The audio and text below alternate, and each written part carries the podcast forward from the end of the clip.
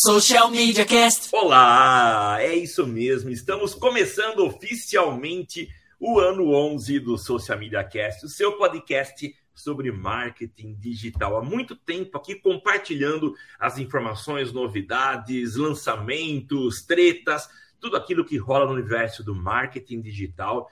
E é isso, estou sempre com o meu inseparável companheiro Temo Mori, mas antes de passar para ele o microfone, vamos dar aqui as referências, você pode acompanhar a gente toda quinta-feira a partir das nove, nove e pouquinho, a gente está ao vivo transmitindo e gravando, e esse é o nosso principal propósito, gravando mais um episódio do Social Media Cast. Você encontra a gente lá no YouTube, procura por Social Media Cast. Você encontra a gente também no Twitter, no Facebook. E agora estamos inaugurando também oficialmente a transmissão ao vivo pelo LinkedIn. Então nós estamos ao vivo agora no Facebook, LinkedIn e YouTube. Nosso foco nunca é o ao vivo, mas se você quiser dar o seu pitaco em tempo real, é só entrar, acompanhar com a gente, escrever, que a gente vai compartilhar aqui e você participa com a gente desses episódios. Esse é o episódio 306 do dia 2 de fevereiro de 2023 e eu sou Samuel Gatti, o arroba tá no meu site, falando dos estudos avançados e reformulados da DR4 Comunicação em São Carlos, São Paulo, a capital da tecnologia. E eu passo agora a palavra para o meu inseparável papai e amigo Temo Mori. É isso aí, Samuca. Estamos aí começando o nosso queridíssimo Social Media Cast, ano 11, Samuca. 11 anos de Social Media Cast. Vamos lá. Lembrando para todo mundo que eu sou o Temo Mori, o arroba Temo Mori no Twitter, facebook.com barra Temo Mori, Temo Mori lá no LinkedIn, no Instagram, em todas as redes sociais inclusive fora delas. E hoje uma data muito especial, porque além de termos um convidado muito especial, é aniversário do meu filho, que completa três anos na data de hoje. Olha só que maravilha. Então, parabéns, Caê. Quem sabe, quem saiba no ano 22 do Social Media Cast, você escute esse episódio. E lembre que, que eu lembrei de você nesse, nesse momento. Mas, Samuca, como eu já cantei a bola aqui, tem convidado, né? E quando tem convidado. Tem vinheta, então roda a vinheta. E agora no Social Media Cast, o convidado do dia. É, Temo, hoje nós estamos recebendo alguém que para mim é muito especial. Eu sei que na vida de muitas pessoas ele é super especial. É o Oswaldo Neto, meu ex-aluno. Ele hoje é Senior Creative Copywriter da RGA. Tem passagens por África, uh, Almap BBDO, W Macan, é, tem um monte aqui que eu não vou falar agora, mas ele começou aqui em São Carlos, uh, nesse fantástico mundo da criatividade, na OS, produtora da qual o Temo tem aí uma das funções hoje, né, Temo? Você que quer ser... Eu tô como CMO lá na OS. CMO. Então, Oswaldo, seja muito bem-vindo ao nosso galho, é um prazer tê-lo aqui conosco. Muito obrigado. Obrigado, professor. Obrigado, Temo. Agora pelo convite. É um, é um prazer estar participando aqui. Eu lembro lá atrás, quando você começou a falar sobre, sobre o podcast, começou a falar sobre social media na época da faculdade, que é até é estranho parar para pensar que já faz 11, 12 anos isso. Mas obrigado e vamos lá. Legal, na verdade nós somos sobreviventes nesse mundo e a gente tem um sentimento de, de, tipo pessoas que têm um pouco mais de idade começam a falar muito do passado, então eu, o Temo já se aproxima dessa idade mais avançada, também está falando esse tipo de assunto. A gente se orgulha de, de ser um podcast que começou lá atrás e a gente se mantém firme no, no comando porque a gente sabe da importância do compartilhamento de informações. Então, essa é a nossa função e a gente exerce com carinho gigante, né, Temo? Muito bom. É isso aí. Oswaldo, é, eu primeiro queria fazer aqui publicamente um depoimento sobre. Eu não quero nem entrar por enquanto no aspecto criativo seu, que eu sei que é um diferencial gigante. Eu, de certa forma, tenho raiva de você a gente tem um, um amigo em comum, ex-aluno, e ele tem toda sexta-feira a charada de sexta. Ah. Ele coloca e ele e, e, são charadas assim criativas, diferentes, e o Oswaldo tá lá. Cara, é, não tem como. O Oswaldo mata todas. Então, assim, eu cultivo uma raiva uma raiva do bem com relação ao Oswaldo, porque, cara, toda vez ah, Começou que... bem, sabe? Começou lavando a roupa suja aqui. Eu comecei lavando roupa suja e, e... Mas, assim, o Oswaldo é um cara que eu admiro demais e ele cumpre um papel, é, eu acho muito bonito. É, a gente vê muita gente aí que, que cresceu na carreira, na, na vida profissional, e acaba é, é, virando os olhos para quem está começando. E o Oswaldo ele tem uma visão que eu acho muito legal, que é um carinho especial por, por quem está no início dessa caminhada. Então, eu trouxe há uns três anos o Oswaldo para bater um papo com os alunos. Acabou a participação dele, formou-se uma roda e ele começa ali a bater papo com os alunos, mas não é uma coisa distante, é uma coisa tão próxima a ponto de compartilhar o seu contato e ajudar. Numa ocasião, eu recebi uma mensagem do Oswaldo preocupado com um aluno, como é que ele estava, se ele estava avançando, se tinha alguma oportunidade para ele. É, eu acho isso muito legal. E daqui a pouco nós vamos falar no retorno, entre aspas, do Oswaldo aqui para o interior, e ele está junto com um aluno. Não sei se a gente pode tornar público isso ainda, mas é, ele está próximo de um aluno aí. Uh, então, Oswaldo, eu queria que você contasse um pouquinho, antes de entrar nessa parte, da sua trajetória. Você tem uma história muito bonita. E eu queria que você contasse essa história e como é que você chegou a ter o toque nas costas de Washington Oliveto.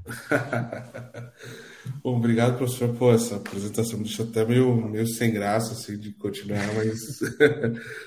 Bom, é, isso que você falou, acho que é muito importante. Assim, é, eu acho que, que, gratidão é um dos sentimentos mais, mais nobres que a gente pode ter. E eu sei que muita gente passou pela minha trajetória e me ajudou. Então, acho que o mínimo que eu posso fazer é, é tentar ajudar sabe? E tem um tem um, um, um, dono de agência hoje, o Felipe Silva, que é uma grande referência para mim. Ele me falou uma vez uma, uma, uma, uma, frase que ficou na minha cabeça, que assim, é, não é só conseguir atravessar o rio, mas é criar uma ponte, sabe? Então, não é só você chegar e falar, nossa, eu consegui, eu cheguei onde eu queria, mas você olhar para trás e ver que você está sozinho ali. Então, é, isso é o que eu tenho muito, ainda mais é, vindo do, do, interior, né? A gente sabe que o mercado publicitário é, não é nem questão de capital, é, é São Paulo, né? Não dá para comparar nem mesmo Rio de Janeiro com São Paulo. Então, é, você sair de uma cidade interior, você sair de uma faculdade que, que não tem o mesmo peso de uma. É que assim, né? Quando chega, quando chega na hora de sentar uma vaga grande em São Paulo, você está concorrendo com a molecada da SPM, da, da FAP, do, do Mackenzie. Então, assim você ter uma ajuda faz uma diferença gigantesca. Eu, eu tive essa sorte de, de, de, encontrar muita gente boa no meu caminho, então falei, pô, eu vou tentar também ser uma pessoa boa no caminho de alguns, sabe? Então, isso foi uma coisa que eu coloquei na cabeça desde o começo, desde a época que eu estava na, na, na OS, eu, eu, fiquei na OS da, de novembro de 2011 a outubro de 2013, né? Foram praticamente dois anos ali e o que eu aprendi ali, o Igor é uma dessas pessoas, né, que, que eu tive a sorte de encontrar no caminho. Então eu falei, pô, vou tentar fazer alguma coisa ali para ajudar. Ali, como, como trajetória, é, eu, eu, sou de, eu sou de São Paulo, né, mas eu fui bem pequeno, eu vim bem pequeno para Araraquara, então eu sou, sou um cidadão araraquarense. E eu sempre fui maluco por, por comunicação, assim, sem saber o que, que era. Eu via comercial na TV, eu ficava doido. É, eu passava, eu passava o dia vendo TV, né?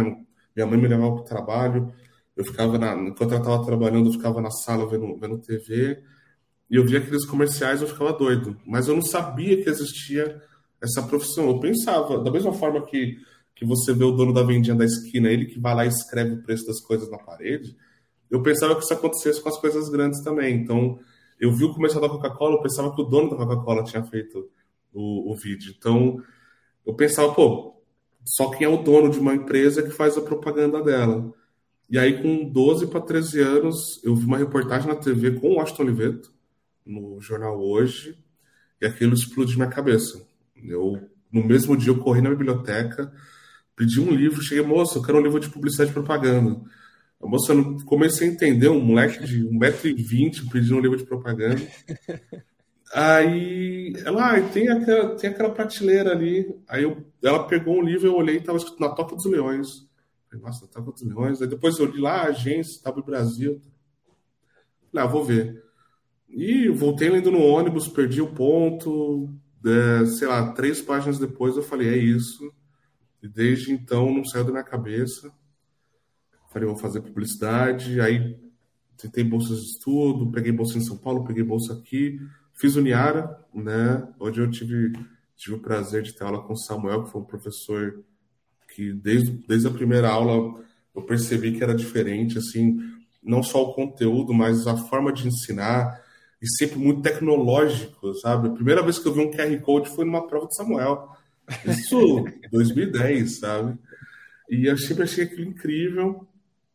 E aí, né, trabalhei em estúdio fotográfico, trabalhei em produtora, e na OS eu comecei a escrever, né? Eu tive, eu tive, o Igor me deu essa oportunidade, eu falei para ele, não, eu sou, eu sou roteirista, pode deixar que eu escreva o roteiro, sem nunca ter visto um roteiro na vida. Mas ele, eu, não, eu não acho que ele, eu não, eu não acho que eu menti, eu também acho que ele não, ele não acreditou na hora, mas ele falou, não, vou dar uma chance para ele, vai. Ele não se e sentiu aí... enganado, né, Oswaldo? Pelo menos isso. É, né? com certeza que ele não se sentiu enganado, porque se eu fosse roteirista, eu entrei como editor na OZ. Se eu fosse roteirista também, já naquela época, eu teria falado isso na, na entrevista, porque era um diferencial, né? Sim. Eu já estava ali há uns dois, três meses, aí pintou um roteiro que não tinha quem escrever. Eu falei, não, pode deixar que eu escrevo e tal. Aí eu pensei, tá, agora eu tenho que entregar. Escrevi, ele, ele aprovou, acho que de primeira. Aí, do, dias depois, ele me deu outro roteiro para fazer. Na semana seguinte, ele falou, cara, você quer ser roteirista aqui? Eu falei, quero, demorou.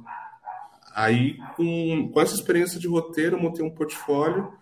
E em 2013, eu falei, cara, tá na hora de, de voltar para São Paulo, tá na hora de tentar esse mercado.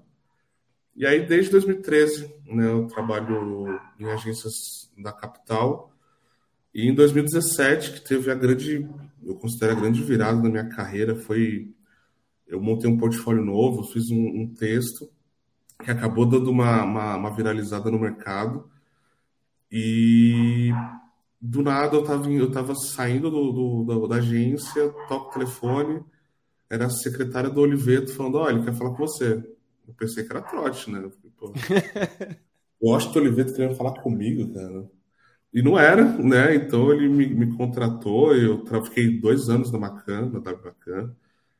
Depois né, acabei passando por outras agências, até hoje eu estou na RGA. E acho que é um pouquinho resumir bem, bem, bem rápido da, desse, desses 10 anos, né? Vai fazer 10 anos agora de, de carreira em agências. Mas é, ele te ligou e aí você foi fazer uma entrevista. Como é que foi esse processo? Depois que a secretária te ligou, você descobriu que não era trote. E foi, aí... assim, foi assim, cara. Ele, ela me ligou falando que ele queria falar comigo. E na, mais ou menos no, no, mesmo momento chegou um e-mail dele, né? Porque no, no, texto que eu fiz eu cito o Oliveto, né? Até porque não só por ele ser o maior nome da propaganda, mas porque também tinha uma eu, eu falei, pô, precisa achar uma ligação ali com ele. É, ele conhece Araraquara, né? Ele atendeu a, a Lupo por anos, ele atendeu até mesmo a Cutralha, eu acho. Então ele conhece Araraquara. E num dos livros dele ele cita o restaurante do Cidinho, que é um restaurante Sim. aqui da cidade, e ele a fala que foi um... maravilhosa. Exatamente. Ele foi, é... no livro ele fala que, que né, ele conheceu restaurantes do mundo todo, mas ele fala, pô, mas o melhor parmegiana que eu comi foi um restaurante simples em Araraquara, um restaurante de Cedinho. E durante a faculdade eu fiz um estágio com o Valmirão, não sei se vocês conhecem, né, Araraquara, da, na, na Oval, Trabalhei com ele na TV, na TV. E tem a TV circulando aqui, né? É, então. E eu fiz um estágio com ele de seis meses. E nesse estágio a gente tinha uma permuta com o restaurante do Cidinho. Então a gente fazia os vídeos para eles em troca de comida. Então todo dia a gente almoçava lá. E eu também adorava o, o, o Parmegiana. Eu falei, pô, essa é uma ligação. Aí no texto, eu não lembro exatamente como foi, mas eu falei, pô, é, eu não conheço o Oliveto, mas a gente comeu da mesma fonte, né? Porque né, nós dois gostamos do, do, do Parmegiana. E aí chegou nele. eu não sei exatamente. Na verdade, esse, esse, esse texto me proporcionou uns encontros absurdos, assim. O Marcelo Serpa veio falar comigo, né? o, o PJ Pereira lá em São Francisco veio falar comigo. E aí, só que eu, eu tava querendo mudar de agência, eu queria. É que assim, o, o mercado publicitário, eu falo que é um ovo, e o mercado das grandes agências é menor do que a gema, sabe? Então, assim, você furar essa bolha de entrar no circuito das grandes agências é muito difícil. E eu estava ali há quase quatro anos em São Paulo tentando entrar em agência grande. E eu falei, pô, esse portfólio novo pode ser essa entrada. E foi, né? Acabou, muita gente veio falar comigo. Se eu não me engano, foi coisa de umas 30 agências que vieram falar comigo na época, sabe? Foi, foi uma loucura. Foram, foram quatro ou cinco dias, assim, absurdos, de telefone tocando. É, o SBT veio falar comigo para gravar uma entrevista. É, e aí o Oliveto fala, cara, é, você é a personificação de uma história que eu conto uma palestra. Eu queria almoçar com você, já que a gente gosta das mesmas coisas, vamos almoçar? Eu falei, pô, né? Só que ele, ele não estava no Brasil no, no, dia, ele estava em Londres. Hoje ele mora em Londres, né? Aí ele falou, pô, eu devo chegar no Brasil nas próximas semanas. E eu pensei, pô, não posso deixar esse papo esfriar, né, cara? Eu falei, tá, beleza, a gente conversa pessoalmente daqui a um tempo, mas eu posso ir amanhã na agência falar com alguém? Aí ele, cara, o CCO da agência tá lá, o, o Gimme. Vai lá e fala com ele. Eu falei, pô, demorou. Cheguei lá com, com, notebook, com, a, com a pasta impressa, na verdade, para conversar com o CCO, com o Gimme Davidson. O cara me recebeu super bem. E aí a gente ficou uma hora falando, falando de futebol, de vida. Aí chegou no final, eu falei, cara, você não vai ver meu portfólio, não? Ele falou, velho, o Oliveto gostou de você, você já tá contratado, não tem por que eu ver sua pasta. Vai, vai, vai. e foi assim que ele viu minha pasta. Na, na semana seguinte, comecei a trabalhar lá já, pedi demissão, comecei a trabalhar. E depois eu acabei conhecendo pessoalmente. Na verdade, por alguns meses, a, a mesa dele, eu, era, a minha mesa era a primeira depois da, do Oliveto. Então, assim, de olhar para o lado e ver ele conversando, fazendo entrevistas e dando ideias, é um, é um negócio assim absurdo. Você percebe que o seu trabalho melhora só de ter alguém assim do seu lado, sabe? Você fala, pô, o cara tá ali, eu vou mostrar um texto para ele, não posso entregar qualquer coisa. Então, foram algum, alguns meses ali que depois ele acabou saindo da agência, mas foram algum, foi um tempo de absorver e de aproveitar, assim, absurdo, sabe? Muito bom. Muito Cara, bom. a história é linda e é de arrepiar. E eu, eu, eu, eu, sinto isso, porque para mim também Oliveto foi uma inspiração. E eu, não vou citar. Da... Bom, vou citar, vai, eu já assumi aqui que eu sou velho, mas desde 90, desde 90 que eu ouço falar de Washington Oliveto, e para mim ele passou a ser, ah, não vou dizer uma obsessão, mas eu persegui o Oliveto em palestras, em eventos, é, porque ele sempre foi uma personificação do publicitário brasileiro. Então, para mim, o Oliveto sempre foi uma, uma referência. E é muito legal é, ouvir você contando essa história, é, e, e, principalmente, é, você falou que você buscou bolsa, você buscou uma forma de conseguir estudar, e é a realidade de muita gente, né? É, você conseguiu furar uma bolha por um talento seu, por um texto e não é sorte. Talvez você tenha tido ajuda de muita gente compartilhando. O próprio Temo comentou aqui que Verdade. veio da lembrança dele do Face, né? Temo esse texto. É, Temo... uns três, sei lá, alguns meses atrás aí veio nas lembranças. Que hoje eu uso o Facebook só para ver as lembranças, né? Esse é meu. é a minha, minha utilização do Facebook. E aí tinha lembrança de, de eu ter compartilhado esse seu texto, Oswaldo. Obrigado. É, foi... É, então foi, foi, bem legal. Assim, aí eu reli eh, recentemente esse, esse seu texto. e aí, na hora que o Samuca falou, ah, tem um convidado, porque ele trabalha em grande agência que vamos falar de copyright. Eu falei, não, beleza. Né? A gente não olha um muito para construir o Social Media Cast aqui, a gente não estuda uma pauta do outro justamente para a conversa fluir, uhum. né? E aí eu falei, não, beleza, vai, um pouco antes eu vejo quem é o convidado. Aí eu entrei aqui, eu vi que era, falei, nossa, puta, que, que massa, assim, eu já vi o texto, sei como é que é, que foi, foi uma grata surpresa aí. Muito obrigado. É, professor, é, essa é uma bolha realmente assim é difícil, né? Porque é, é inegável. Na, verdade, é, hoje, hoje eu atendo, hoje eu estou na RGA, né? Hoje eu atendo a conta global do Google e a gente está com um projeto já há alguns meses que fala sobre isso, né? Sobre como o mercado ele e, e aí o mercado publicitário acaba sendo um dos grandes exemplos. Ele é um mercado elitista e elitizado, sabe? Assim, e então é, são, são várias são várias barreiras, né? A primeira, pô, né? Eu, eu, eu considero que a primeira o primeiro divisor de águas que eu tive na minha vida foi ter saído de São Paulo para o interior, né? Porque a gente, a gente morava numa região bem complicada em São Paulo, então se sentia muito muita violência, muita referência ruim.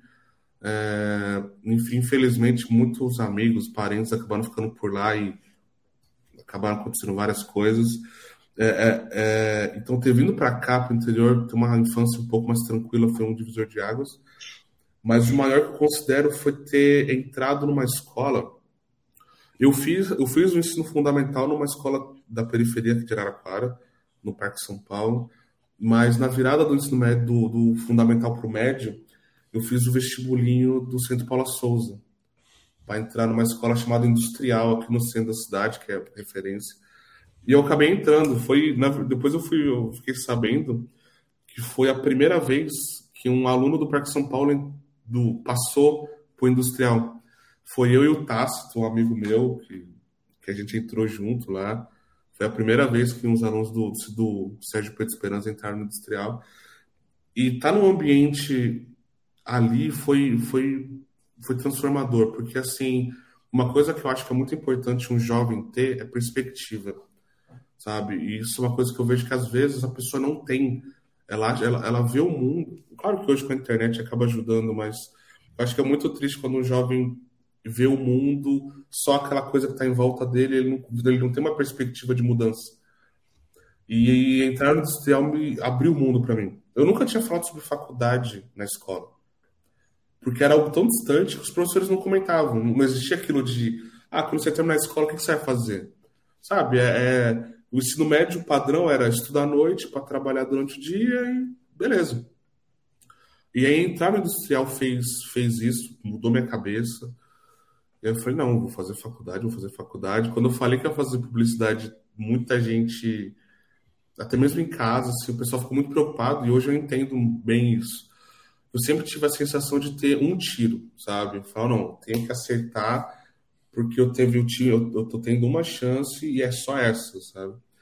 Então, quando, quando eu usei minha nota do Enem, porque eu, eu fui muito bem no Enem, eu tinha nota para pegar bolsa de engenharia, de medicina, e eu, o pessoal falou, cara, você tem você nota. Tá maluco, pra... né? Foi, porque assim, eu, eu, eu, eu, a minha nota final no, no Enem, na época não era mil, era até 100. A minha nota final foi coisa de 91, sabe? E a, e a nota de corte de publicidade era 63.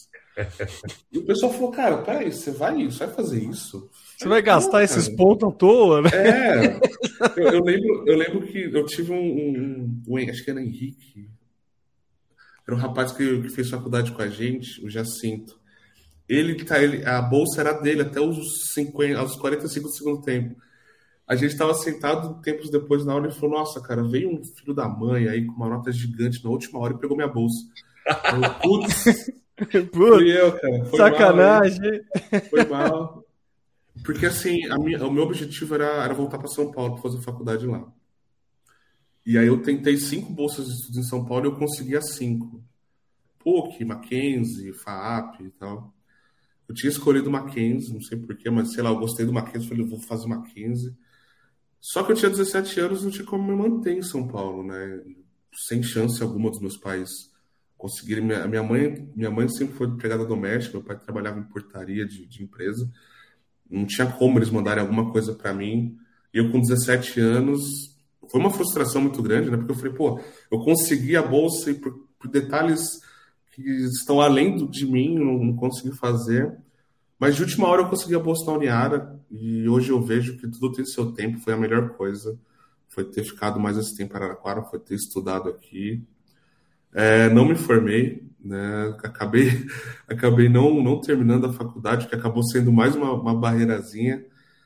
Mas falei, cara, não, não posso parar, sabe? Se, se eu parar de, de acreditar, aí ferrou. Então, mesmo na hora que o bicho pegou, eu falei, não, vou tentar. E eu acho que tá, tá. Não posso reclamar, tá dando certo as coisas. Cara, eu, eu, queria voltar num ponto, não sei se o Samuca vai. Não, vai lá, vai, Na hora que você fala da, da, da, questão da publicidade ser elitista, né, e elitizado. E eu acho que durante muito tempo, assim, principalmente a, a, a o tradicionalismo na, na, da publicidade das grandes agências, ela detinha o ritmo da comunicação nacional e, e, e defendia um pouco essa, não só essa elitização, mas a, a, a, ausência de diversidade, inclusive nas peças de comunicação, né? É, há um tempo atrás, acho que num passo muito mais lento do que, do que o ideal, mas já existe, é, acho que até teve no, no, começo dos anos 2000 ali um, um, um, pedido de desculpas da escola, eu lembro, uma campanha falando sobre como objetificava a mulher e pedindo desculpa, falando que não era o certo. Então, existe um, um caminho ali da publicidade de querer se retratar com isso e querer auxiliar e a comunicação como um todo ela é meio que a responsável por ditar o que, o que vai não ditar o que vai ser tendência, mas ela tem muito poder em, influenciar né, o que vai ser exatamente a tendência. Como que você vê esse cenário assim, se é, é, trabalhando nessas grandes agências, como que você vê a, se existe o interesse da grande agência de tentar diversificar, melhorar a comunicação? Isso vem mais da agência ou depende muito do cliente? Por que, que esse passo está lento? Quem que atravanca um pouco aí? E uhum. como que a gente poderia fazer para acelerar, já que a gente, né, enquanto publicitário, inclusive parabéns né, para os publicitários, ontem foi o dia do publicitário, o é, que, que a gente pode fazer para dar para acelerar mais esse passo assim, né? Com quem que a gente tem que falar? Por que que, por que, uhum. que isso uhum. ainda atravanca um pouco e ainda tem-se um pouco dessa essa, essa demora mesmo, né? De, de colocar mais diversidade, de não ser uma coisa tipo tão, tão, tão mecânica e, e sinto que devia ser mais orgânico e não tão mecânico, sabe? Sim, não, com certeza. Olha, é, isso, isso foi uma coisa que eu senti desde o começo, né? Eu lembro muito bem que quando, né, voltando um pouco mais, quando eu falei para meu pai, o meu pai tinha um sonho que eu fosse engenheiro, né? É, então ele ficou maluco quando eu não, quando eu fui para publicidade. Ele pediu para eu fazer pelo menos um vestibular de engenharia quando eu estava na, na, escola. Eu fiz, passei e não falei para ele. contei, eu, eu contei para ele alguns anos depois. Eu falei, não, agora, agora que ele gosta de. Não, assim, hoje ele adora, sabe? Ele falava que. As, as primeiras coisas que ele me falou quando eu falei que ia fazer publicidade, ele falou: é profissão de quem já tem dinheiro. E ele não estava errado sabe? Assim, apesar dele não conhecer o mercado, ele falava só pelo pela pela pela por esse estereótipo do publicitário boêmio, sabe? Ele já tinha essa imagem e ele no final ele estava até, até que certo. E ele falou assim: você vai receber dinheiro para enganar as pessoas, né? Porque tinha muito isso, né? De propaganda mentir e tal. Depois, se der tempo, eu até conto uma história legal de como, como eu consegui mudar a cabeça dele. Mas é, eu percebi muito isso, quando, ainda mais quando eu, eu fui para São Paulo.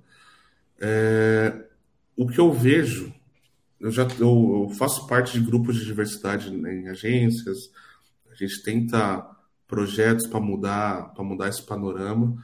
O que eu vejo é que assim não adianta a gente só aumentar a diversidade na, na no, no, no produto final, no comercial, no filme, se a gente não aumenta isso dentro da agência. O que eu vejo é que o publicitário ele é muito parecido. Nossa. Porque assim, eles vão para os mesmos lugares, eles estudam nas mesmas faculdades, eles passam pelas mesmas experiências. E, e, e na hora de criar, é muito importante você ter vivência, você ter referência, né? É, é você ter história para contar. Você, eu, eu vejo que a criação é você é você fazer ligações de 300 coisas para criar algo diferente. Tanto que eu já, eu já fiz campanhas é, com base em experiências pessoais, sabe? É, eu fiz um filme para Bradesco há uns anos atrás sobre o Dia do Irmão, que o, o plot do filme foi uma história que aconteceu comigo, sabe? A, era para Bradesco Seguros, e uma vez a minha irmã arrancou meu dente com um frango congelado. Ela bateu um frango na minha cara e arrancou dente. e no filme eu coloquei, eu, eu, comecei a escrever o filme em cima disso, sabe? Então é importante você ter diversidade de história para ter diversidade criativa, sabe? Achei que você e... ia falar, é importante você ter seguro, né? Pra quando a irmã também, também. Mas, e aí o que acontece? Por exemplo, eu, eu, quando eu estava mostrando o portfólio, aconteceu de eu chegar numa agência, o cara adorar o meu trabalho e falar, cara, eu quero trabalhar com você. Isso aconteceu, pô, eu, eu, tenho, eu tenho algumas referências no mercado, tem um redator chamado André Cassu. Eu acho que ele é um dos melhores redatores que tem. Eu, eu tinha um texto dele impresso que eu, eu achava que era incrível. Achava, não, acho que é incrível. E ele foi uma das pessoas que me chamaram para conversar lá atrás. E ele falou, cara, eu quero trabalhar com você. Só que ele falou assim: tem como você esperar até o ano que vem? porque a gente tem uma parceria com a SPM, que essa, essa vaga que eu tenho é exclusiva para quem estuda lá. Eu pensei, porra, cara, tipo, o cara gostou de mim, sabe? O cara, sabe? E isso aconteceu mais de uma vez, estou dando esse exemplo, mas é, é, muito comum as agências grandes em São Paulo terem parceria com, com a Miami Day School, né? Que é um curso dentro da SPM que até mesmo o curso se vende com isso, né? Um curso que custa 4 mil reais por mês, e o cara vende como isso, ó, você vai ter, pô, vai ter entrada nas maiores agências do Brasil. Então, quando você chega de fora disso, o cara fala, pô, essa vaga que eu tenho júnior, esse estágio que eu tenho aqui, é para quem estudou nessa faculdade. Aí você fala, tá, mas como que você vai trazer algo novo se você vai contratar a molecada que vem só daquele lugar? Então, eu vejo que, que, que falta essa vivência, e aí voltando para a questão de diversidade, não adianta você. Claro que eu, eu, sou, eu sou um homem, né, um homem cisgênero. Eu posso tentar ter uma ideia voltada para o público feminino, mas não vai ser tão boa quanto a ideia criada por uma mulher. Do mesmo jeito que você quer fazer uma campanha sobre o Dia da Consciência Negra e essa equipe é 100% branca, a chance de dar uma besteira é gigantesca, é. sabe? Grandes agências têm. Você falou da escola, mas, pô, eu lembro uma vez que a, a UMAP, velho, sabe? Para mim, a maior referência de agência do país, a UMAP uma vez lançou uma campanha de um azeite que, que era racista.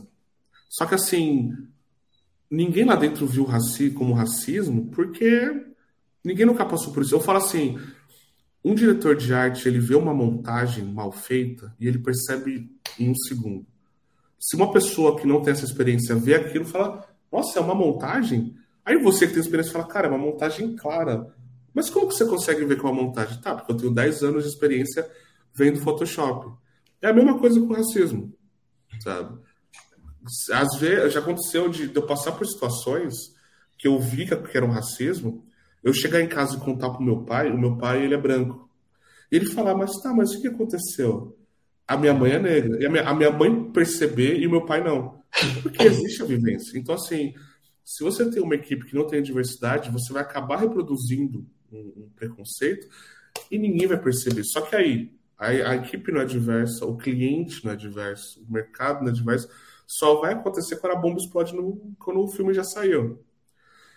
Mas aí, essa questão do movimento está acontecendo hoje, mas infelizmente eu vejo que é muito mais voltado para limpar a imagem das agências do que para realmente mudar o mercado. Eu lembro que eu apresentei projetos em em agências, pô, a gente tem uma conta de uma faculdade.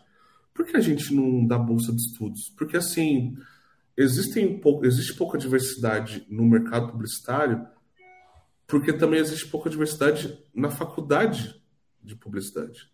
Hoje melhorou, mas você via poucos negros na criação de uma agência, porque você via poucos negros na sala de aula de faculdade. Então, é um, é um, é um problema que vem lá de trás e a gente está querendo melhorar isso agora, sabe?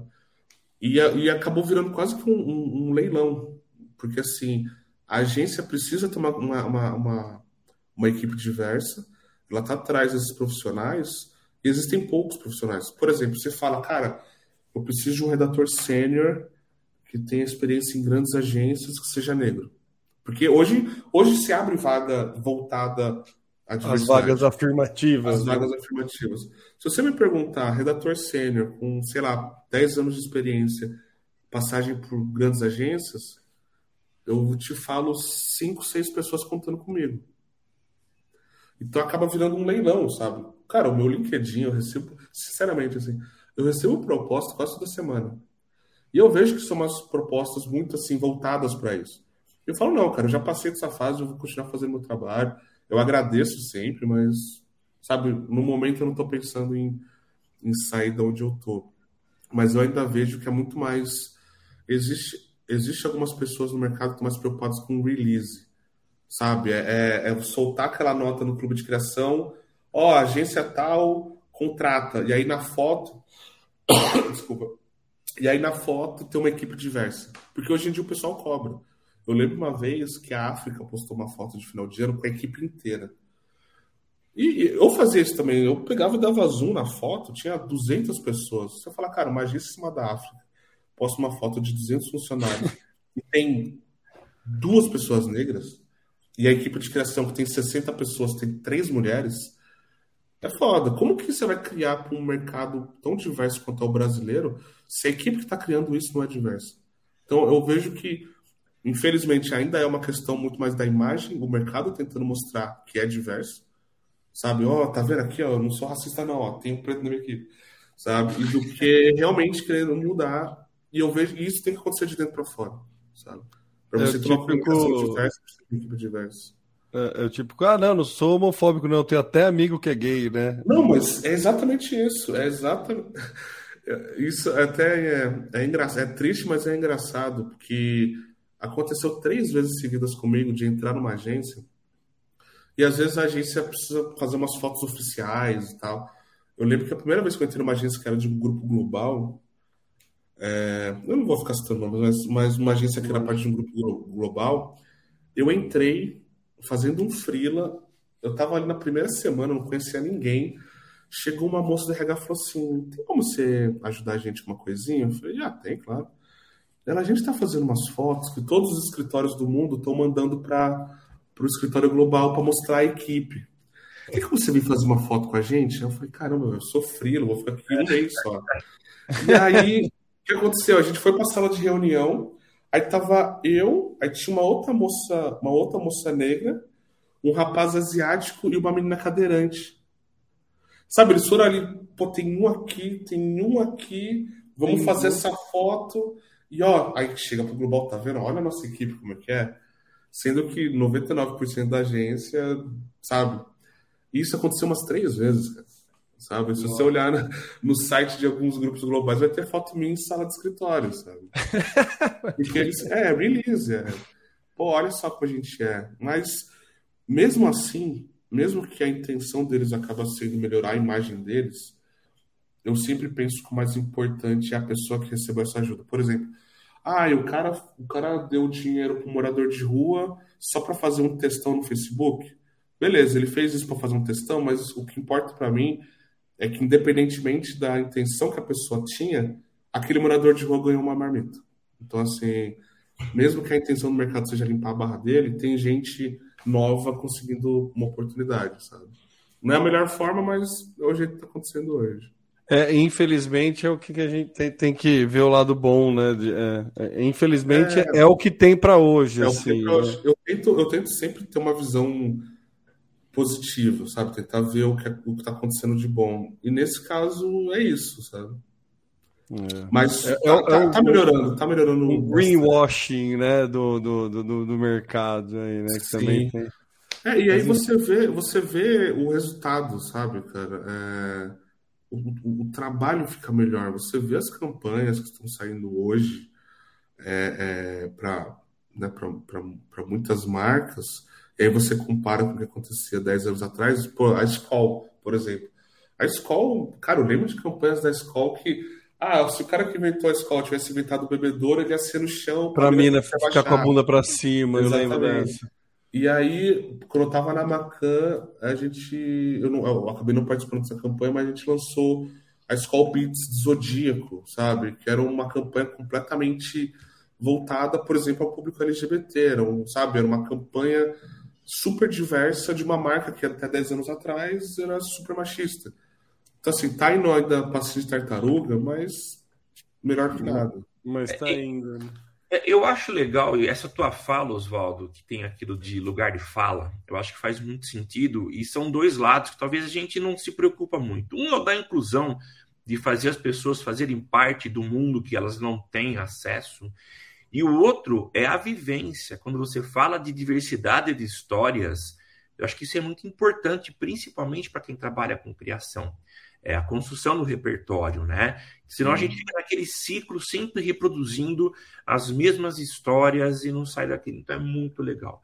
Oswaldo, eu queria mudar um pouco de, de, de tema é, falar um pouco sobre criação. A gente tem visto ultimamente... Samuca, deixa eu contar uma história. Só antes de você claro, contar, claro. É, é, só porque eu, eu, até anotei aqui uma coisa que o, o, uma fala que o Oswaldo falou, e, e, você faz parte dessa história, então eu queria também fazer essa parte pública aqui. É, você vai, você, o teu pai perguntou, você vai receber dinheiro para enganar as pessoas, né? E você sabe que quando eu, eu, Meu pai também sempre quis que eu fosse engenheiro, né? Eu passei em engenharia, mas eu não me formei em engenharia. Eu tive saída da engenharia.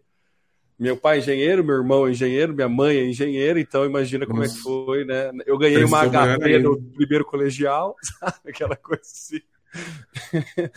e aí eu não, não me formei em engenheiro, assim, fui muito mal na faculdade, enfim. E aí, quando eu larguei o curso, aquela decepção na casa, eu comecei, eu sempre gostei de escrever, eu falei, ah, vou, vou, jornal, vou fazer jornalismo, né? Fiquei entre jornalismo e publicidade. E aí eu fui procurar o curso aqui em São Carlos, que na época o Samuel era o coordenador do curso. E aí eu fui falar com ele, perguntar sobre publicidade, e uma das questões que eu trouxe para ele foi exatamente essa. Meu, mas como que eu vou fazer alguma coisa que eu não acredito? E aí ele me deu exemplo. Você tem, ele, ele falou para mim, ó, você tem a escolha. Eu, por exemplo, não faço, se me vier um cliente desse tipo de coisa, eu não faço é, determinada coisa. O Samuel foi a pessoa a abrir meu olho de que você não precisava se vender para o mercado para poder Sim. se dar bem neste mercado. E aí foi nessa, depois desse papo que eu falei, não, beleza, então eu vou para publicidade porque acho que a comunicação ali vai fazer mais sentido para mim do que no jornalismo. Então também teve essa questão que eu também era um receio que eu tinha e foi o Samuel que fez esse, esse papel do tipo, cara, você tem a escolha, você consegue ter essa escolha.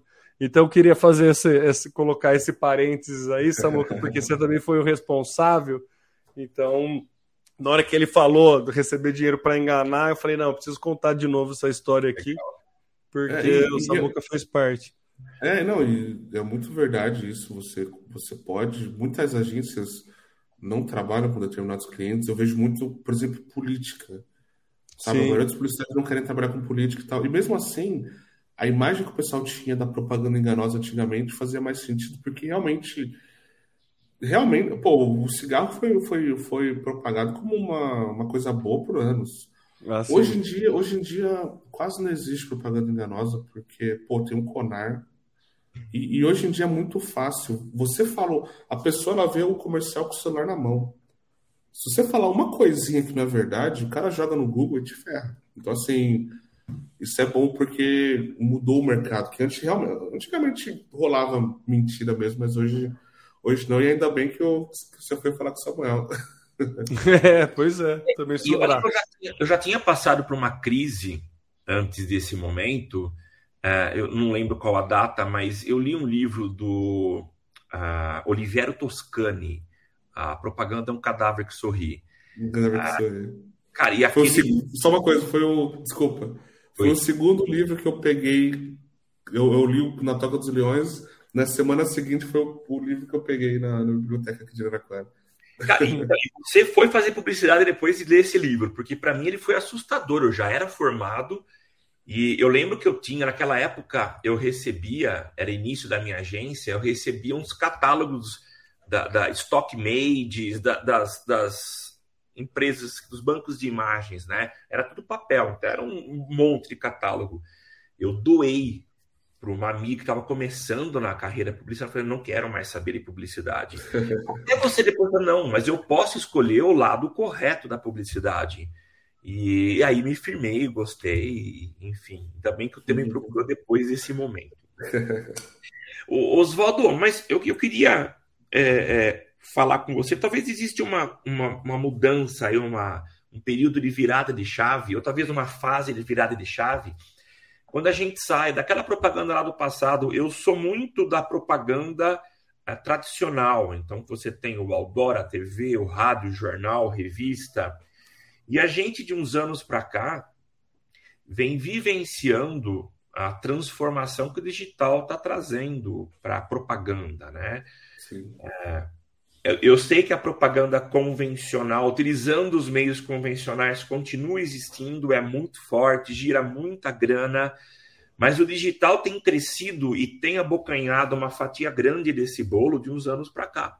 Sim. E imagino que as agências precisaram se adaptar também Nossa. na forma de escrever, né? na forma de criar. Você trabalha em dupla de criação, é, você vê esses lados, então eu preciso saber criar é, uma arte legal que vai chamar atenção e fazer com que o cara ele dê uma freada no feed, porque aquela imagem chamou atenção, e se chamou atenção a imagem, ele vai por uma copy que tem alguma mensagem para ser passada. Fala um pouquinho desse processo de transformação, como que é? É a mesma coisa criar para o convencional, para o antigo, não vou chamar de antigo, para aquilo que a gente já há um bom tempo vem convivendo e criar para essa nova interface de comunicação que é o digital? Olha, não, é uma ótima pergunta. Eu acho que a minha geração ela pegou, ela pegou muito essa mudança, sabe? Eu vejo isso no dia a dia. É... Eu acho que a criatividade, eu acho que é a mesma. O que eu acho que muda mais é a execução, né? E a velocidade. Né? Hoje em dia é tudo muito mais rápido.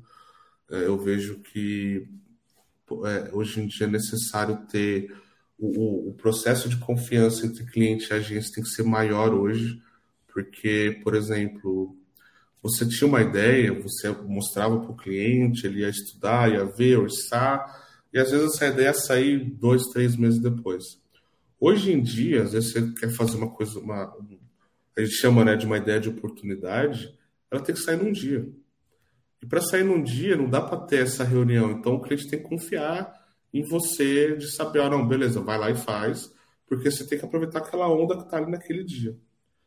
Né? E o, o, a propaganda convencional ainda existe muito forte, mas principalmente no, nos grandes anunciantes, né, nas grandes agências. Hoje em dia a gente recebe campanha que tem mais grana para digital do que para offline, né, dependendo da, da, da, marca que você trabalha. É, e é um processo também de atualização. Infelizmente, tem um pessoal que está muito parado. Eu, vejo, eu, eu, convivi com isso. De pessoas, aquele redator que só consegue pensar num filme, sabe? Claro que é legal, todo mundo quer fazer um filme gigante para botar na rua, mas não dá para pensar só assim. Às vezes, cara, a ideia genial está num post, está numa resposta, sabe? Você consegue você consegue ter um resultado, um retorno financeiro para a agência sem gasto nenhum. Por exemplo, pô, rolou um exemplo gigantesco essa semana, semana passada. Durante a maior parte do Big Brother, a Fiat era a, uma das é, patrocinadoras master, e aí sempre tinha né, provas icônicas de resistência dentro de um carro da Fiat. E aí mudou para Chevrolet e um cara postou: Nossa, tô sentindo falta os caras tweetaram, ah, pô, você tá assistindo falta? Deixa eu mandar uma touro para você. E foi o assunto do, do, do, dia seguinte. Claro que teve, teve ali um, um, gasto da Fiat de mandar um carro, mas foi um tweet. Esse tipo de tweet não, não chegou no CMO da Fiat. Não dá tempo de. Durante a noite, ali os caras. Esses patrocinadores master eles ficam num war room, né? Então ali tem uma sala na agência, a molecada tá lá meia-noite fazendo coisa pro Big Brother. Eu já trabalhei com cliente no Big Brother, então eu sei que é uma correria maluca. Não dá tempo para mandar pro CMO da Fiat. Cara, posso twittar aqui que eu vou dar uma touro pro cara? Não. Tem que ser é, na hora. Então... Libera para mim aí. Um, eu vou é, dar um brinde libera, aqui para um cara. Ele tem, ele tem 300 seguidores. Eu vou dar uma é, Fiat. Exatamente. É. Foi um cara pequeno. Então, assim, eu vejo que é muita velocidade, sabe? É coisa do dia para o dia. É, é, isso é, eu acho legal porque, pô, deixa o seu, o seu raciocínio muito mais muito mais rápido e o publicitário ele tem que estar por dentro das coisas, sabe? Já aconteceu comigo a gente ter uma campanha com um grande foco em TikTok e aí, quando a gente foi apresentar para o diretor executivo de criação da agência, o cara falou: o que é TikTok? Então, assim, aí ele reprovou a ideia. Aí eu pensei, cara, como que ele. Ele, ah, não, porque isso não funciona. Tá, isso não funciona para um filme na TV, mas o TikTok é isso, sabe? Ah, mas peraí, uma dancinha? Cara, sabe? Então, assim, o, a, o quanto você tem que estar atualizado, o quanto você tem que estar por dentro das coisas, tá numa velocidade. E, e, o publicitário sempre tem que fazer isso. Sabe? Eu acho que o publicitário tem que ver de tudo, ele tem que ler de tudo. Não, você não precisa gostar, mas, que nem, por exemplo, é, eu, eu, hoje em dia eu não consigo assistir novela. Não tem tempo. Também porque não, não é muito meu estilo. Mas só pelo TikTok, eu sei quem é o vilão, eu sei que a Jade Picon tá, tá todo mundo falando da atuação dela. Eu não, eu não assisti nenhum episódio dessa novela das nove. Mas as coisas principais que estão acontecendo, eu sei porque reverbera no Twitter. Você entra no Twitter, tem meme, você entra no TikTok, tem recorte da, da, da cena. Então, a eu acho que a, a, questão maior é a velocidade e o tanto de informação que você tem que absorver para conseguir criar é, dentro, dentro desse mercado. E hoje em dia, é... nossa, se eu falar para vocês assim, de ter conversa com influenciadores para determinadas campanhas e Hoje em dia tem post que é o preço de um filme, sabe? De você chegar como um influenciador gigante, uma pessoa que está muito grande hoje, você fala, tá, beleza, eu preciso de três stories e um feed. Tá, 450 mil. sabe? E, e, e, faz, porque assim, a pessoa ela faz um post e aí você coloca um link no story dela.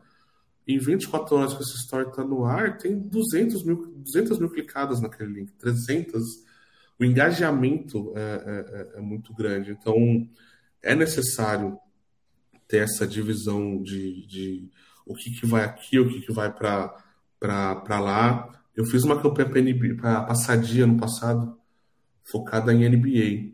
E aí, pô, por exemplo, uma, uma ideia. É, tem, hoje tem muito vídeo de React, né? Hoje sai um, sai um trailer ou tá tendo um jogo e tem um vídeo de uma pessoa assistindo aquele vídeo e reagindo àquele vídeo. E tem canais de React com milhões de visualizações. E aí a gente falou, pô, vamos fazer um vídeo de React para Sadia?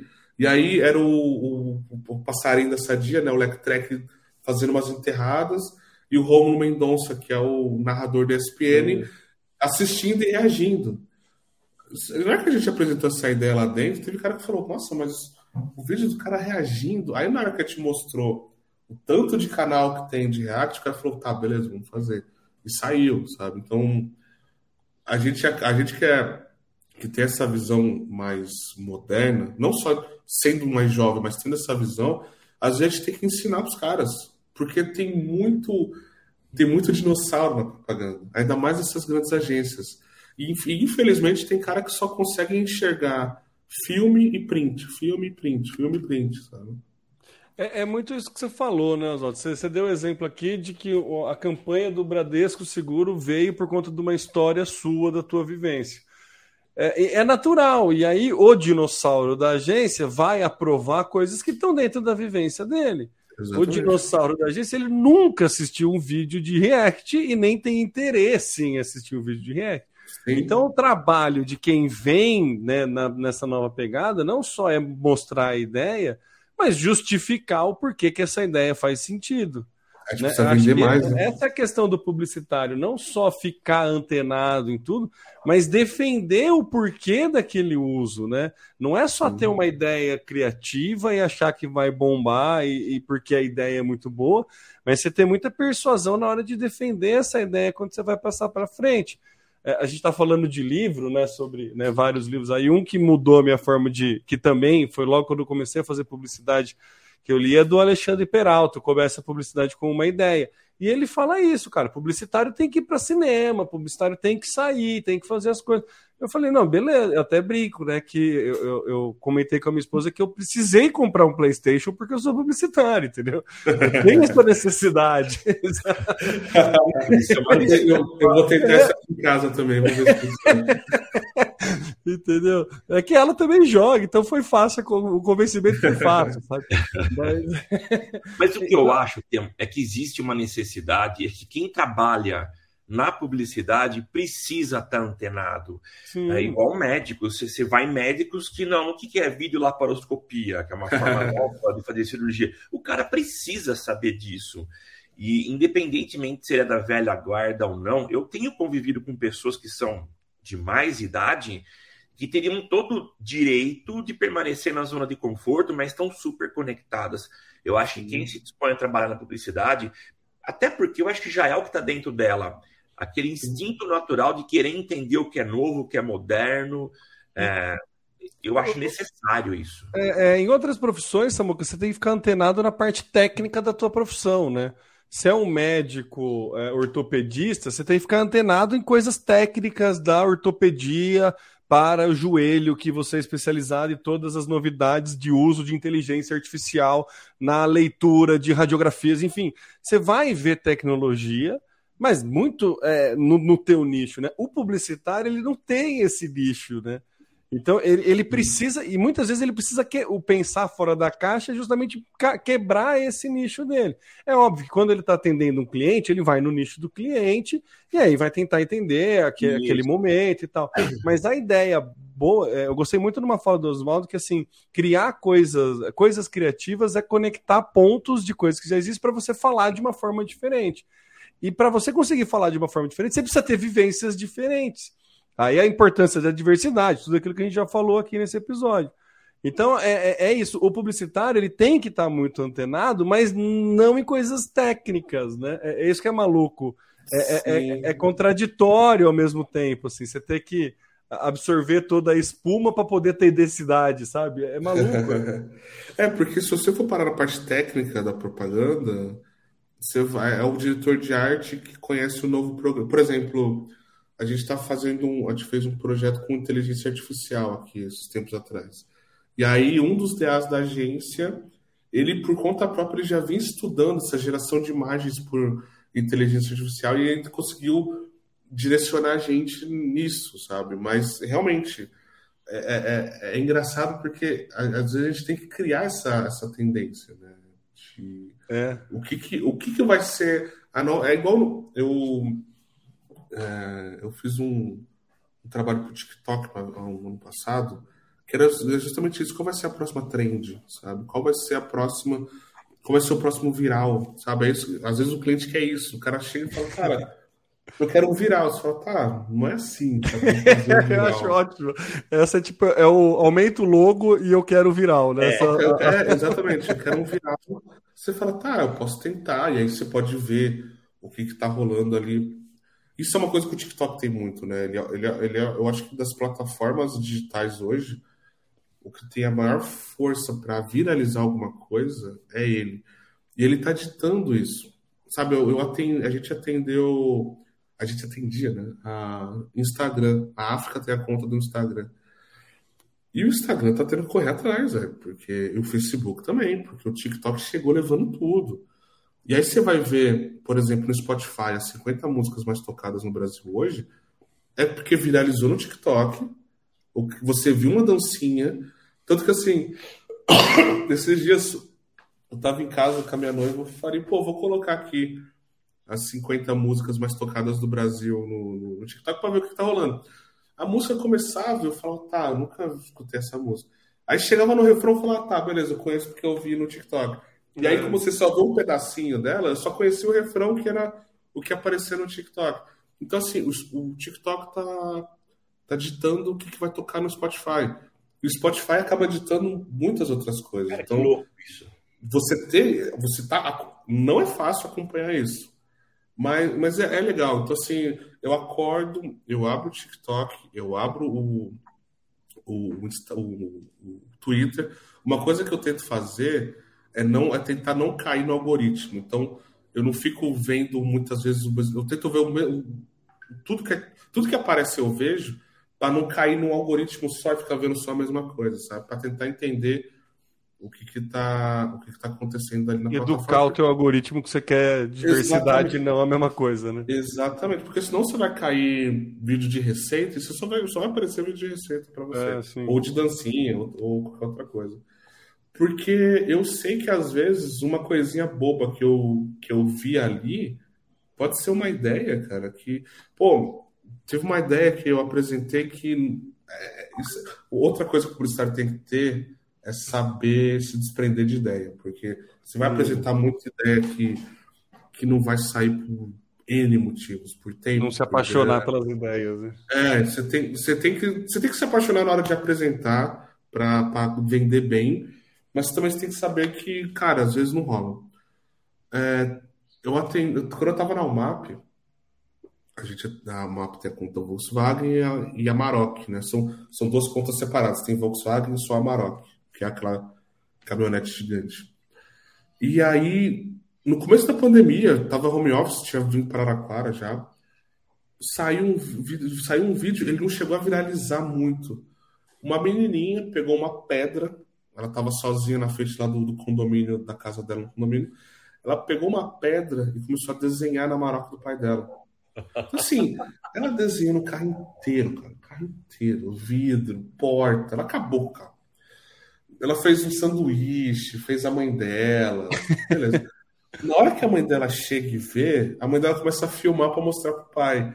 Sabe quando a pessoa tá. Ela, ela tava puta, mas tava dando risada. Sabe quando a pessoa tá sem reação? Tá rindo ela, de desespero, né? Rindo de desespero. Ela, menina, o que você fez com o do seu pai e tal? A menina, ai, eu desenhei você comendo seu sanduíche preferido, aqui é o papai e tal. A menina devia ter uns 5, 6 anos. E aí eu vi esse vídeo, ele não tinha dado, ele não tinha, sabe, não tava com muita visualização, mas eu vi que poderia rolar. Eu falei, cara, e aí no final ela fala, ai, desculpa, Maroc. Eu falei, porra, esse vídeo tá perfeito, cara. A Maroc, a menina pede desculpa.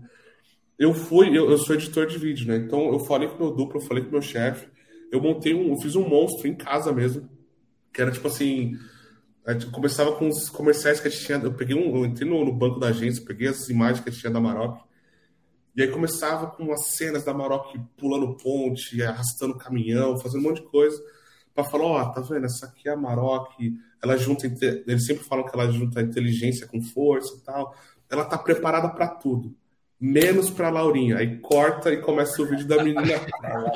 cara. Eu falei, pode, pode fazer isso. Eu falei, pô, o que seria uma coisa rápida pode fazer? A Volkswagen ajuda o cara a consertar o carro. E aí eu achei uma Maroc, tipo, de, sei lá, um metro e meio de comprimento, elétrica, que cabia uma criança dentro dela dirigindo. Ah. Aí eu falei, porra, já sei, cara, vamos pegar isso, vamos comprar. Era 5 mil reais, cara. Que é 5 mil reais para Volkswagen? Cara, vamos pegar, vamos comprar um carro desse, a gente conserta o carro do pai, a gente pega um carro, uma, uma Maroczinha branca, coloca um monte de tinta, entrega na mão da menina e fala, vai, desenha o que você quiser, faz esse desenho e a, e a Maroc é sua, sabe? Essa pequenininha. Eu até imaginava no final do filme o pai na Maroc de verdade a menininha na Maroc pequena andando juntos. Mostrei pro meu duplo, o cara curtiu, mostrei pro meu chefe, o cara curtiu. Pum, vamos tentar, tá? Vamos falar com a Volks. Putz, cara, a Volkswagen pegou o orçamento de todas as agências e mandou lá pro Global pra Alemanha. Ou seja, a gente ia ter que pegar, apresentar essa ideia aqui no Brasil, aprovar com o marketing do Brasil para ir para o marketing Latam, aprovar com o marketing Latam para ir para a Alemanha, para o cara lá, o CMO lá na Alemanha falar, tá, libera aí 4 mil euros para fazer essa ideia. Isso ia demorar um mês. Então, assim, pô, perdeu, perdeu. Perdeu por causa de tempo e por causa de dinheiro, sabe? Só que assim, cara, eles iam gastar 10 mil reais numa conta de, sei lá, 150 milhões por ano. Então, essa velocidade, essa confiança de. Cara, esse é o tipo de ideia que, se eu sou o CMO de uma, de uma empresa global, eu falo, cara, esse tipo de ideia assim, vai fazendo. Por que que acontece? Só manda conta, é. Por que dá errado? Porque se o pessoal curte, beleza, você teve uma ideia legal, você vai ter uma repercussão com um gasto pequeno, Mas também, se não der, se não der repercussão, cara. Não gostou nada. Não gastou nada. É, se der repercussão com a família do cara, mais a rede do cara, é o que você pagaria, é, é, é percentualmente proporcional ao que você pagaria por influenciador, é, até mais barato. Exatamente. Então, assim, não tem por que não fazer, sabe? Então é por isso que eu falo que essa, a relação de, de confiança da marca com a agência, para ter essa velocidade de entrega, tem que ser muito grande, sabe? Animal. Muito bom. Hum. Cara, muito legal. Chegamos a uma hora e cinco de um, de um episódio delicioso, Oswaldo, te ouvir. Isso é muito legal. Muito a gente queria agradecer demais esse tempo que você dedicou para conversar com a gente, para contar a experiência de vida, de experiências profissionais. Cara, então eu queria te agradecer e passar para você passar aí os teus arrobas, a, a forma de te encontrar. A gente quer te acompanhar, onde vai. Né? Bom, Quem quer ver primeiro, sua dancinha no TikTok? Né? Bom, primeiro, primeiramente, muito obrigado pela, pelo convite e por Samuel, não só pelo convite, mas pela, pela atenção sempre que eu mando uma mensagem, pela força. Você né? comentou sobre um negócio que a gente tá vendo aí. É, a gente tá tentando, mas acho que pode falar de. Eu quero, eu quero usar esse tempo aqui na cidade para tentar é, fazer uma agência aqui na cidade, para Araraquara, focada principalmente em ser uma primeira oportunidade para os estudantes da, daqui da cidade, sabe? Então, assim, tem um lugar onde o moleque vai aprender fazendo e com clientes locais ou clientes de outras cidades também que né, hoje em dia com a internet a gente pode atender gente em qualquer lugar. Então, obrigado pela força que você já está dando. Então, espero que nas próximas semanas a gente tenha novidades. E, pô, já avisar os, os estudantes que assim que puder, a gente vai tentar abrir umas vagas de estágio aí pra molecada. Legal. É, bom, quem quiser falar comigo, é, meu Instagram é Oswaldo Neto, underline, tudo junto. Acho que é, é uma arroba mais fácil de, de, de passar aqui, é, é que eu acabo usando mais, né? Oswaldo Neto com V, Oswaldo Neto, underline. E, pô, podem contar comigo, né? Eu tô aqui na, tô aqui na cidade, então precisar de uma conversa presencial ou, ou via internet, uma conversa, estou aberto aqui, é só chamar porque é sempre um prazer muito grande poder voltar. E eu acho que ter essa oportunidade de voltar para os lugares por onde eu passei para conversar mostra que o, o caminho está certo, sabe? Então, é, poder voltar aqui falar com, com você, Samuel, ou quando, quando fui na Uniara, eu acho que é um sinal de que as coisas estão indo num caminho bem legal. Então, eu sempre fico muito feliz com isso. Legal, Oswaldo. Obrigadão mesmo pela tua participação, tá? E encerramos aqui o episódio 306 do Social Media Cast, o seu podcast sobre marketing digital e vida e histórias incríveis, né? Eu sou Samuel Gatti, o arroba tá no meu site. Você me encontra aí procurando por tá no meu site em várias redes sociais e eu falo aqui dos estúdios avançados e reformados ainda inacabados da DR4 Comunicação em São Carlos, São Paulo, e eu passo a palavra para o Temo Mori fazer as suas considerações finais. Como toda boa reforma, ela nunca acaba, né, Samuca? Essa é a premissa básica de uma reforma. Ah, é isso aí, Oswaldo, muito obrigado, cara. Puta papo massa, assim, não tinha a melhor forma de a gente começar a, a esse nosso ano 11 aqui do, do, do Social Media Cast, muito legal, a vivência e tudo, muito obrigado. E queria, né, nas considerações finais, lembrar a todo mundo aí que eu sou o Temo Mori, o arroba Temo Mori lá no Twitter, no LinkedIn, no Instagram, no YouTube, em todas as redes sociais eu sou o Temo Mori, inclusive fora delas. E valeu, começamos o ano 11, Samuca, valeu gente, até semana que vem. Tchau, tchau você aparece, aqui você acontece. Social Media Cast.